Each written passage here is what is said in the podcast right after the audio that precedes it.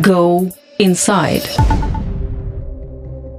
Добрый день, с вами подкаст Go Inside. Меня зовут Роман Доброхотов, я шеф-редактор издания Insider. И сегодня мы обсуждаем самую горячую тему этой недели, а может быть и года, назовем это революцией в Казахстане. И обсуждаем мы ее с ведущим экспертом по Центральной Азии Аркадием Дубновым. Добрый день. День добрый, Роман. Я хотел бы начать ее с какого-то общего масштаба. В Казахстане есть четыре основных субъекта, по крайней мере, в последние несколько дней всех этих революционных событий. Это восставшие массы, это официальная власть во главе с Такаевым, легитимно назовем ее, или уже не очень, но так или иначе официально избранная. Есть клан Назарбаева, который еще недавно считался абсолютно всесильным и вообще главным игроком политической арене Казахстана. И есть Россия, которая вела свои войска. И ни у одного из этих субъектов нету контрольного пакета акций на вот то, чтобы контролировать происходящее в стране. Нужно с кем-то договариваться, вступать в коалиции. И правильно я понимаю, что по последним дням, судя, именно официальная власть во главе с Такаевым в коалиции с российскими властями, ведшими войска, теперь стала уже очевидно, главным субъектом, который уже теперь вряд ли потеряет контроль над ситуацией? Я должен все-таки внести коррективы вот в изложенную вами структуру. Пусть мы оставим количественный фактор 4 субъекта, но главная ошибка, на мой взгляд, или неточность, но это мое восприятие, я думаю, что оно ближе к реальности. Нет восставших масс. Поэтому это не революция. Я разделяю сегодня вообще происходящее в Казахстане, ну, скажем, условно говоря, со 2 января, может, даже с 1, когда появились первые сведения о повышении цены на сжиженный газ, на три этапа. Первый этап – это социально-экономические протесты на западе Казахстана, приведшие, так сказать, вот э, к митингам и протестам мирным, хотя где-то могли быть какие-то эксцессы, но они были мирные, по сути. Очень вялые реакции на них руководства страны, в первую очередь президента Такаева. Затем подожженный таким образом Бигфордов шнур, как бы образно говоря, этих протестов пробежал по всему Казахстану и вызвал взрывы, так сказать, негодования и протесты людей, которые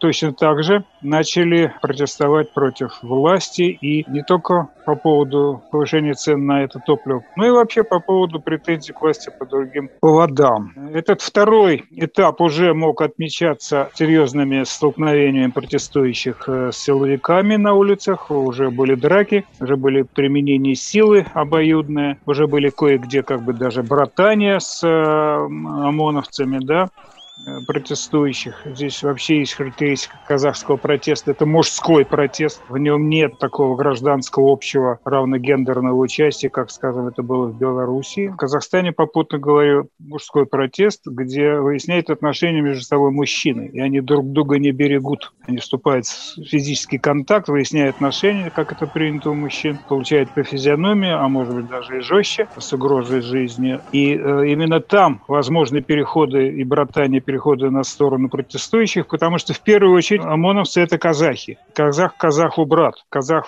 если он в погонах, он вполне может разделить негодование, протест по поводу несправедливости власти, и он становится на одну сторону с гражданским казахом против, так сказать, власти. И, наконец, третий этап, когда вот эти выступления на улицах, да, действительно жесткие и, в общем, грозящие столкновениями, может быть, кровопролитными, но не системными, в которых, может быть, э, участвовали люди, сторонники оппозиционного деятеля Мухтара Аблязова, который пытался изобразить из себя лидера этих протестов безуспешно, но очень амбициозно. Попутно скажу, что я его чрезвычайно не уважаю и даже не собираюсь его анализировать. Это политический мошенник и интерес. Мы сейчас обратились к международному сообществу, мы обратились к главам государств, президенту США, главам государств Европейского сообщества, чтобы против Назарбаева ближайшего окружения были применены санкции, чтобы были арестованы их активы. Мы будем работать, предоставлять факты, подтверждающие действия со стороны режима Нурсултана Назарбаева. 5 января, я считаю, точка перелома всей ситуации в Казахстане. В этот момент уже можно было перестать говорить категорически о том, что это какое-то народное восстание, а уж тем более революция. Эта точка перелома обозначала перевод ситуации в, межэлитные разборки наверху. Попытку верхушечного контрпереворота. Почему контр? Потому что переворотом можно было бы расценивать попытку президента Такаева устранить второй центр власти в Казахстане, а именно президента Назарбаева и его пост председателя Совета Безопасности, с которого он был уволен указом Такаева, и вслед за этим увольнение руководства Комитета безопасности. Сначала был уволен заместитель Самат Абиш, племянник Назарбаева, очень важный структуре Назарбаевской семьи главное его доверенное лицо, которого он однажды привозил с Матриной в Москву, показывал Путину. Он расценивался как один из возможных преемников, даже уже при э, президенте Такаеве.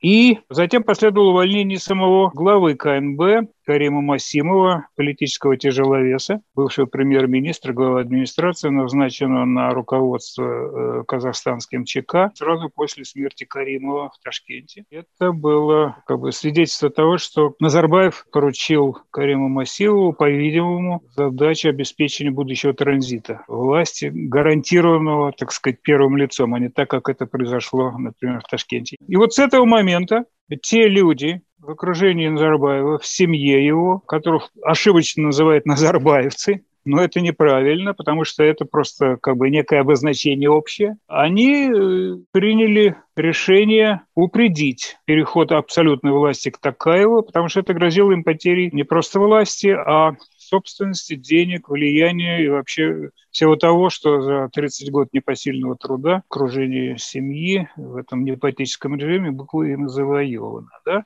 И тогда в Алмате появились вот эти самые люди, организованные группы боевиков, террористов, как их стал называть президент Такаев, назвав их даже поначалу количество 20 тысяч, организованные, координированные из одного единого центра, с очень четким целеполаганием. Они занимали административные здания важные, комитет КНБ в Алмате, бывшее здание президента в Алмате, Акимат Алматы, нигде не получали должного сопротивления. Кроме того, уже тогда возникли вопросы, как такое количество боевиков могло спокойно войти в Алмату в условиях уже введенного к этому моменту чрезвычайного положения, почему им не оказывали сопротивление даже чекисты в здании КНБ. Ясно, что это, ну, так сказать, почти свои входили. Ну, естественно, в этот момент стали оправдываться те оценки, прогнозы людей, понимающих ситуацию внутри, и я получал эти оценки и раньше, что это специально подготовленные, готовые к действиям люди,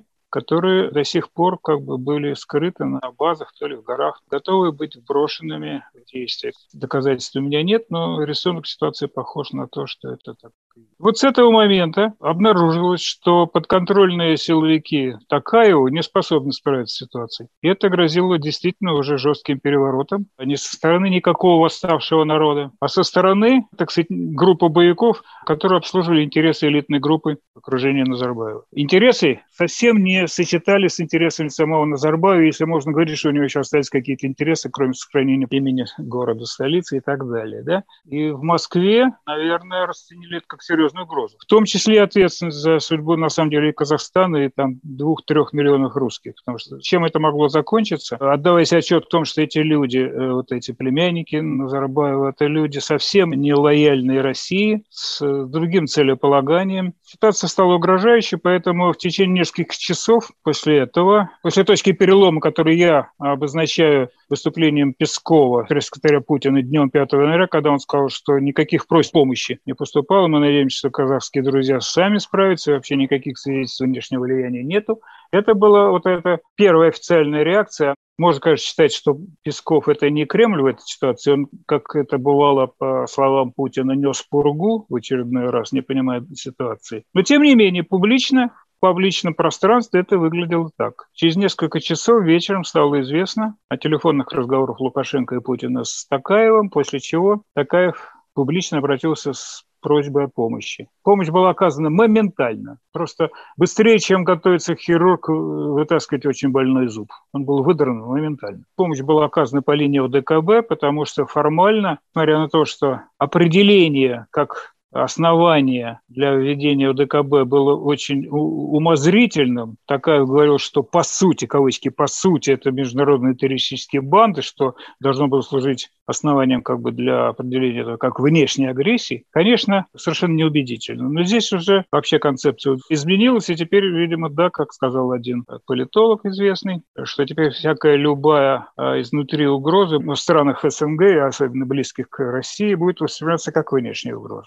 Введение чисто российских войск требовало бы времени, хотя бы дня, чтобы Совет Федерации дал разрешение на использование российских войск за рубежом, как это было, скажем, в Сирии. Но там превентивно это было. Здесь ситуация менялась очень быстро, времени не было. Поэтому удобнее было через ВТКБ. Так повезло Кремлю, что председателем Совета ВТКБ был премьер-министр Армении, который принял как бы формально озвучил решение о ведении войск. Я бы вернулся к восставшим массам, которых как бы нет или они не играют роли, но тем не менее мы знаем, что митинги, по крайней мере, вчера продолжались, и люди продолжали возмущаться и выдвигать какие-то требования. Другое дело, что, наверное, в условиях, когда это противостоит и российской армии, и силовикам Такаева, уже сложно претендовать здесь на требования с позиции силы, но тем не менее есть люди, которые воспринимают действующую власть нелегитимной, у них все еще есть и политические, и экономические требования, а теперь еще, когда введены внешние силы, у них добавился другой фактор возмущения, поскольку вряд ли казахи в восторге от э, вот этой миссии по спасению, как называется, дедократии, которую теперь Россия распространяет на все страны СНГ. Вот сначала вот в Беларуси спасала одну дедократию, теперь вторую в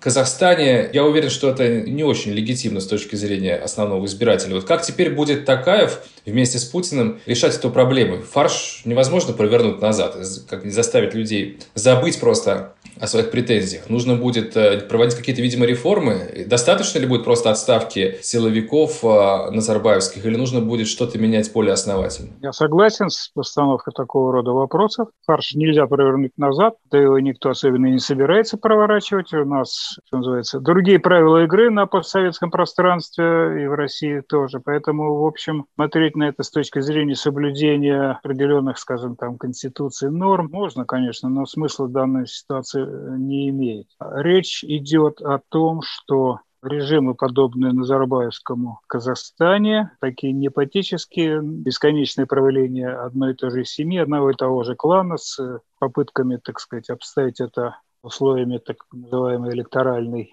автократии, все равно они оказываются неустойчивыми даже в такой стране с казавшимся еще недавно самым прогрессивным модернизатором, как Назарбаев. Дальше будет предпринята попытка все-таки обозначить и начать какие-то реформы экономические и политические, рисунок которых будет предложен Такаевым в ближайшие дни. Но перед этим мы должны сегодня отметить пункт процесса. Он очень сложный и очень тоже опасный. Дело в том, что мы на глазах становимся свидетелями исследованиями как такая, как это сейчас принято у нас, переписывает историю уже вчерашних дней. И это я и называю попыткой осуществления э, вот этих верхушечных пертурбаций. Да? Понятно, что его при поддержке российского или ДКБшного военного вмешательства спасли, но сейчас идет борьба все-таки не убитого Назарбаевского присутствия, ну, образно, даже если Назарбаева сейчас нет в стране, то он присутствует в структуре власти, в структуре его семьи, в структуре собственности да, огромной.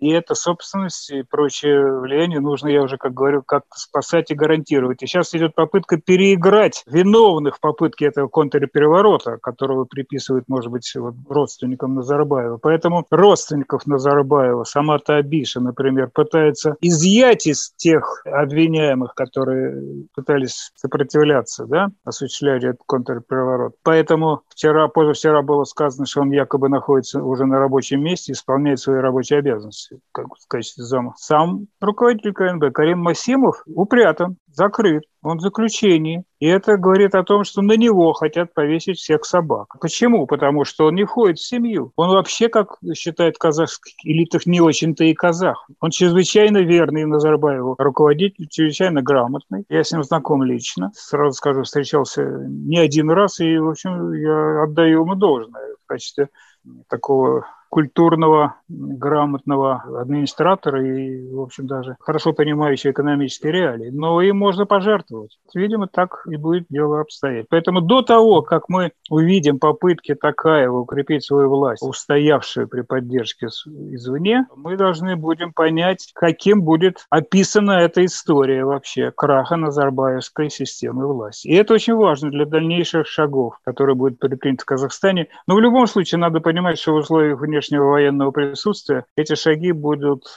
как бы соизмеряться с тем, как должны на них смотреть или хотят на них смотреть, наверное, в Москве то, что мы видим, выглядит как полный все-таки со стороны э, разгром клана Назарбаева. Это выглядит как если бы в 2009 году Дмитрий Медведев посадил за госизмену Патрушева, а Владимир Путин э, был бы где-то вне страны, мы не знаем где. Другие его всякие там родственники, заместители тоже э, оказались бы вне политического пространства. Я думаю, все бы это восприняли бы как полный крах системы, поскольку здесь как бы бинарная ситуация. Либо они контролируют власть, либо они ее не контролируют полностью. Здесь нельзя быть немножко беременной в этом смысле. Как, как минимум в символическом плане смена власти точно произошла. И вот вопрос, а насколько Кремль устраивает такая символическая смена, потому что ведь получается, вот весь мир это видит как то, что вы вышли люди на улицы, и после этого бессменные руководители страны, опирающиеся на силовиков, на какую-то клановую систему, оказались не у власти. Это значит, протесты работают. Вот, мне кажется, Путин очень не хотел бы, чтобы люди так думали. Ему хочется действительно изменить историю в этом смысле и как-то по-другому это показать. Совершенно справедливо, мне кажется, так стоит вопрос. Назарбаев был флагманом сценарных разработок по транзиту власти на пространстве СНГ. К этим разработкам приглядывались. И мы же прекрасно понимаем, что и в Москве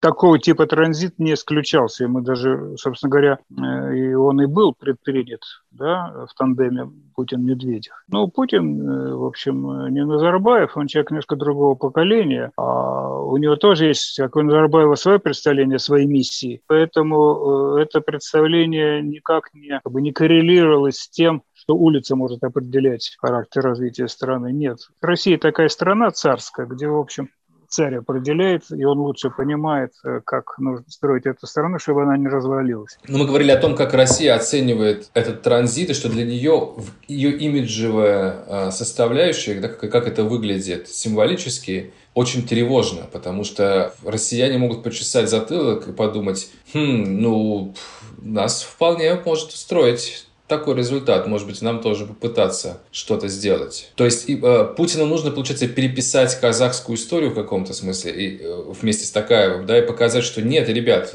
ничего не изменилось. Совершенно верно. Именно поэтому в Москве Всегда, вообще говоря, была такая теза по отношению к пространству постсоветскому. Это, в общем, даже еще начиналось при Ельцине мы делаем ставку на отношения с теми лидерами на этом пространстве, которые контролируют ситуацию. Мы же знаем, что в Кремле, как облупленного знает таджикского президента Рахмона, еще лучше знает белорусского властителя. Они совсем несчастливы, имея дело с ними. Да?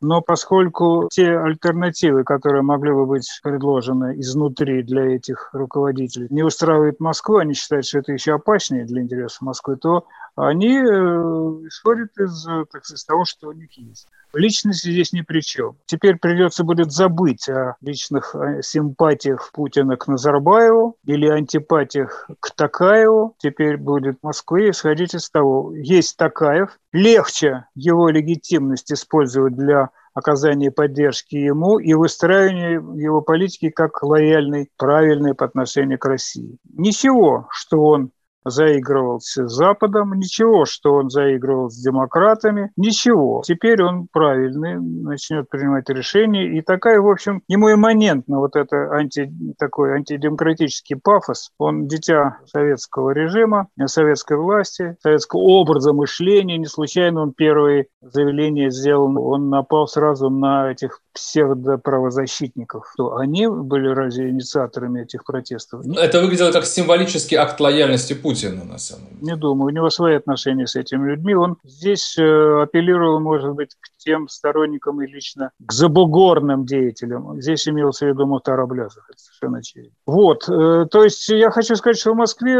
вполне прагматично будут выстраивать отношения с Казахстаном при том лидерстве, которому они обеспечат стабильность. Все, точка. А мы уже можем говорить с уверенностью, что вот этот этап попытки свержения действующей власти, он уже позади. Я почему спрашиваю? Потому что все вроде бы как немножечко расслабились, когда были введены войска, а мне то как раз кажется, что это на самом деле самый рискованный момент. Мы помним, что в Армении все закончилось, когда военные перешли на сторону новой власти, и военные, в отличие от там, обычных там силовиков, там ФСБ, КГБ, КНБ, у каждого свои спецслужбы, военные, они немножко ближе к народу, и они менее мотивированы на то, чтобы участвовать в политических каких-то разборках, и они могут оказаться не просто пассивными, но в какой-то момент могут э, легитимировать как раз какую-то новую власть, если она захочет прийти. Вот есть такой риск? Это все красивые, так сказать, правильные академические, теоретические рассуждения, но не в применении Казахстана. В Казахстане военные не имеют политической субъектности, впрочем, как и в России. В Казахстане еще менее они готовы будут влиять на политику, потому что Казахстан – это родоплеменная страна. Там решения, которые могут определять политику властей, будут определяться так называемыми агашками, авторитетами жузов, племен. Вот они будут э, настаивать на том, что это не свойственно казахам, чтобы пришли представители Северного царя и, э, так сказать, держали нас тут, как они хотят. Нет, это так нельзя долго терпеть. Я не говорил, что военные будут играть какую-то политическую роль. Я как раз думаю, именно тот факт, что они не собираются ее играть, и они не собираются быть вообще политическим субъектом, в ситуации. Это создает определенные риски именно потому, что если внутри элиты будет продолжаться раскол, и если протестующие будут продолжать выходить на улицы и требовать все-таки перемен, то окажется, что вроде войска-то ввели, а они автоматами не собираются разгонять э, тех протестующих, которые мирные, и они же тоже есть, все еще, вчера, по крайней мере, выходили. И кризис в итоге не разрешается их вводом. То есть какой тогда, какой тогда вообще выход из этой ситуации? Ну, то есть э, что нужно сделать сейчас Такаеву, чтобы ситуация вернулась в нормальное русло и жизнь продолжилась? Армия в Казахстане – это 60 тысяч человек для населения там 17-18 миллионов. То есть это ничего, забудем. Забудем это как инструмент, так сказать, политического, политической субъектности. Другое дело, вот эти силовики, они растерзаны сегодня, они дезориентированы. Повторяю, они все казахи, они просто представители власти, понимаете? Mm-hmm. Поэтому к ним должен апеллировать сегодня Такаев. Он должен немножечко, называется, нарастить мускулы, влияние авторитета. Как ему это удастся, я сказать не берусь, поэтому не берусь даже прогнозировать. Пока он, э, как бы с точки зрения харизматика, не выглядит уверенно, потому что харизматик вряд ли бы отказался, уверенный в себе, отказался бы через день от того определения, которое было принято накануне. Он уже он же стер твит про 20 тысяч бандитов. Он стер твит относительно того, что надо стрелять без предупреждения. О чем это говорит? Может быть, это говорит, в первую очередь, я уже упомянул о том, что перераспределяется ответственность э, за этот контрпереворот верхушечный, с одной стороны, а с другой стороны, кажется совершенно брутальной позиция главы государства открывать огонь по согражданам. Ведь это, кажется, сначала были сограждане, да, соотечественники, которые вышли на улицу. Теперь это потом это казалось боевики. Теперь это снова, наверное, не боевики, потому что если боевики, то чё ж, Правда, можно на уничтожение работать, да? Так что я... Вся ситуация очень подвешена, Роман. Не требуйте от меня каких-то, так сказать, четких прогнозов. А, последний вопрос в этой связи у меня был связан с Россией, потому что, ну, понятно, что Путин тоже, вероятно, хочет воспользоваться какими-то подвернувшимися возможностями для укрепления влияния в этом регионе. И такое впечатление, что желание это есть, но то, что сейчас делается для стабилизации, а именно ввод войск, и вообще такой образ внешнего управления на самом деле играет против Путина, потому что усиливает недовольство вот этим северным соседом. И может быть, как в Украине, когда мы видели, что чрезмерная поддержка Януковича, когда его поздравляли э, с победой еще до того, как посчитали голоса, и с Кучмой было то же самое до этого, наоборот, подогревали э, внутренний национализм и неприятие к Кремлю. Вот может здесь также получиться, что Путин снова наступит на те же грабли и в итоге усилит антироссийские настроения в Казахстане? Роман, я не сторонник таких прямых вообще аналогий между Казахстаном с одной стороны, и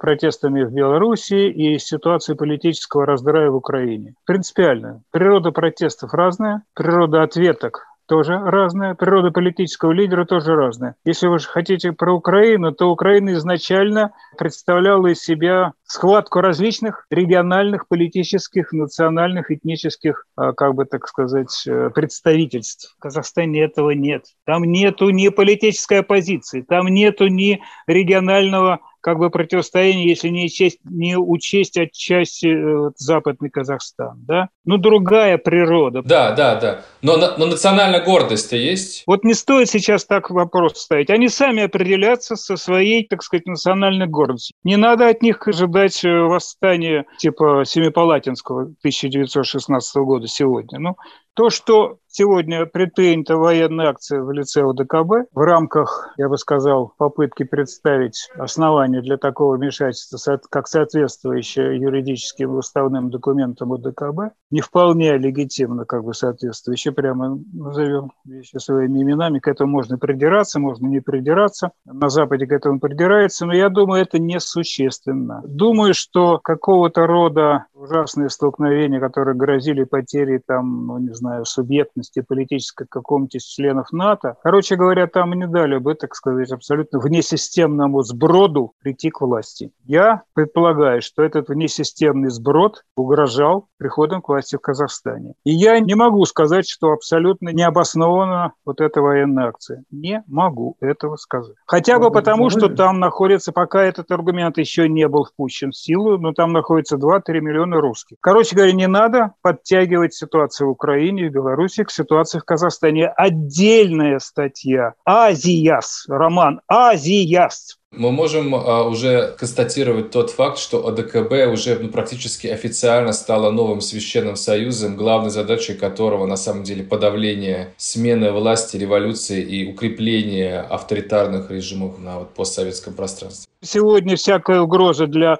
стабильности в странах СНГ, ориентирующихся на Россию, независимо от ее происхождения, будет считаться внешней. Все, точка. Россия сегодня демонстрирует, что ОДКБ из бумажного тигра превращается в реальный инструмент обеспечения стабильности в режимах, ориентирующихся на Россию. И это очень хорошее подспорье для Путина, для ближайших переговоров с Западом. Теперь он может сказать, вот красные линии, я вам говорил, не трожьте эти красные линии. Вот теперь в Казахстане мы вынуждены были показать, что мы вынуждены применять вот такие жесткие силовые инструменты для сохранения стабильности и безопасности, обеспечения российских интересов, ну, российских, кремлевских, путинских, как хотите, транскрипируйте это, да, для обеспечения этого. Все, точка. И теперь эти аргументы будут рассматриваться, я так понимаю, несколько более, что ли, серьезно. Вот и все. Но мы живем в реальном мире. А вот в этом реальном мире можно говорить уже, что э, все теперь э, заигрывания с э, западным путем, которые все-таки в Казахстане были, какие-то контакты с Европой, США э,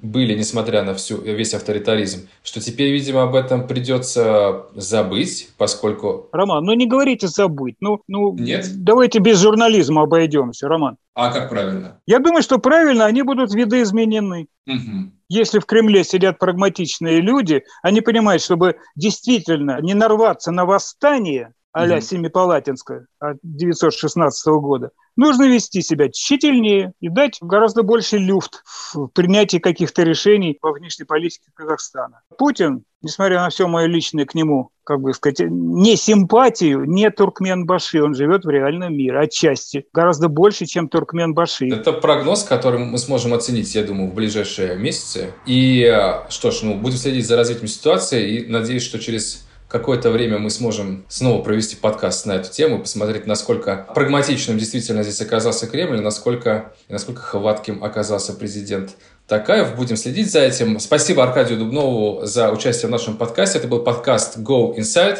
Встретимся с вами через неделю. Спасибо. Go Inside.